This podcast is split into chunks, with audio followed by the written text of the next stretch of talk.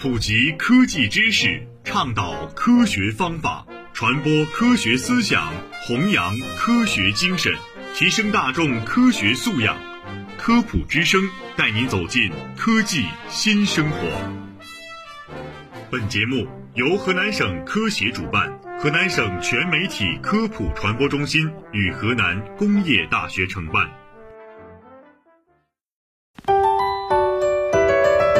声音魅力为您普及，以科学之法助您健康。大家好，大家好，欢迎您收听《科普之声之健康养生》。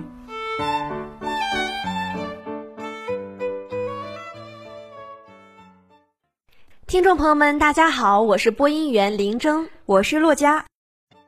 哎，洛佳，这做节目的前一分钟啊，我看你还在玩手机，这手机上面到底有什么东西这么吸引你呢？这你就不知道了吧？其实我并不是在玩手机，而是我最近看了一部小说，真的很让人上瘾。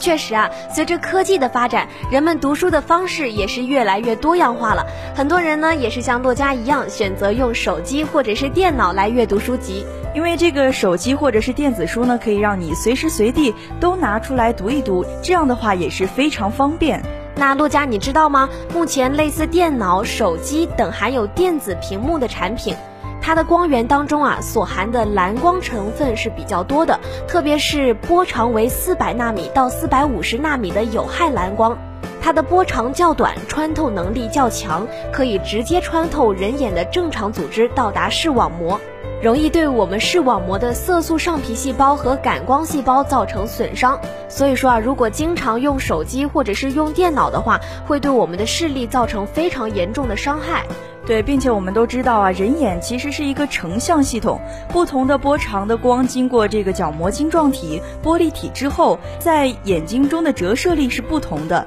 比如说蓝光成分由于波长较短，所以更容易在视网膜上成胶，这也就意味着眼睛要看清楚蓝光，就会去过度的调节，从而也就造成了一种近视的状态。但是啊，我们都知道，这随着科技的发展呢，为了保护用户的视力，不少的手机和电脑产品啊，都推出了蓝光过滤功能。那么问题来了，这个蓝光过滤功能真的对人的视力有保护作用吗？并且它的原理又是什么呢？那在人民网科普中国呢，是特别的采访了上海东方医院眼科主任、达医小护特约专家崔红平，请他来为我们讲解其中的科学道理。崔红平专家介绍称啊，目前市面上销售的具有蓝光过滤功能的手机，大多可以将有害蓝光的比例减少，并且减轻它对眼睛造成的近视疲劳状态，从而减少对眼睛的危害。蓝光过滤功能目前呢，主要是应用两种技术。这第一种技术啊，就是在基材当中加入防蓝光因子，对有害蓝光进行吸收，从而达到阻隔的目的。那这第二种技术呢，就是利用反射原理，在手机屏幕中加入反射膜，蓝光在到达了这个界面之后，可以被自然的反射掉。那在这里啊，就要和大家分享一项关于蓝光的研究实验。这个实验显示啊，晚上使用手机、电脑等电子设备，容易造成睡眠紊乱，因为这些设备上发出的这个蓝光会减少褪黑激素的分泌。哎，林征，你知道吗？什么是褪黑激素呢？当然啦，褪黑激素呢是一种可以改善我们睡眠质量的激素，缩短睡觉前的觉醒时间和我们的入睡时间，调节昼夜规律。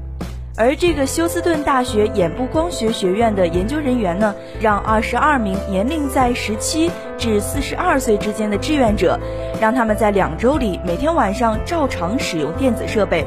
但是要在睡前佩戴三个小时的防蓝光眼镜，结果发现啊，他们的晚间褪黑激素水平整体上升了大约百分之五十八，而这个上升幅度呢，甚至超过了服用褪黑激素补充剂带来的变化。那实验过后呢，志愿者也是感觉到自己的睡眠质量得到了改善，入睡非常的快，整体的睡眠时间在延长。研究人员还说啊，蓝光会激活对褪黑激素有抑制作用的神经节细胞，从而干扰睡眠。所以，研究带头人、眼科专家丽萨·奥斯特林建议我们睡前一定要少用电子设备，尽可能的避免蓝光对我们的伤害。所以说，林峥，以后我们在晚上睡觉之前一定要少玩手机，并且在这个互说晚安之后，赶紧真正的去睡觉吧。好的呢，收到。哎，罗佳，其实我一直非常的搞不懂，既然蓝光这么的损害我们的视力，那为什么不把蓝光给去除掉呢？其实主要是因为这个蓝光它真的很顽固，由于蓝色是属于色彩中不能再分解的三种基本颜色之一。所以说呀，蓝光对于电子屏幕的显示是非常重要的。将有害蓝光尽可能的过滤掉，而其他波段的蓝光还要保留下来，这样啊才能够保证在维持正常色彩的情况下，对人眼的损害降到最低。那么在使用手机电子阅读的时候，应该如何做才能够缓解疲劳，保护我们眼部的健康呢？崔红平专家呢也是为我们提供了以下几点建议。这第一点呢，就是控制连续阅读的时间。使用电子屏幕类的产品阅读时，最好每隔四十分钟休息个五到十分钟，因为我们人眼在连续看近的正常时间为四十到五十分钟。如果持续的近距离观看超过了这个时间，那么眼睛的睫状肌的调节能力就会超过它的承受极限，导致它处于一种疲劳痉挛的状态，继而会引发眼部的不适。第二点啊，就是咱们的屏幕亮度不能够过亮，也不能够太暗，因为太亮或者是太暗的光线呢，会使眼睛在阅读的时候感到疲劳，从而造成损伤。所以说啊，我们平常在用手机的时候，一定要注意我们屏幕的亮度，随时进行调节。那除了这个屏幕的亮度之外呀，饱和度也是一方面。人眼看物是一种生物化学反应，在看清不同颜色的过程中，眼睛里的一些蛋白质需要不断的合成，不断的消耗能量。如果这个饱和度过于鲜艳的话，就会容易导致用眼疲劳。最后呢，崔红平专家强调，如今视疲劳与体力疲劳、精神疲劳可以并列为同等重要的第三种疲劳。因为它可以连带的反映在身体的各种表现当中，比如说，当眼睛疲劳的时候，人就会缺乏精神，导致心情不佳，影响人的整体精神面貌。所以说呀，我们在进行手机阅读的时候，一定要去遵从这个自然规律，保证眼部的正常休息，维护我们用眼的健康。所以说，洛佳一定要少玩手机，多跟着林峥一起去外面的大自然看看吧，去感受一下自然的风光，这样子也缓解我们的用眼疲劳。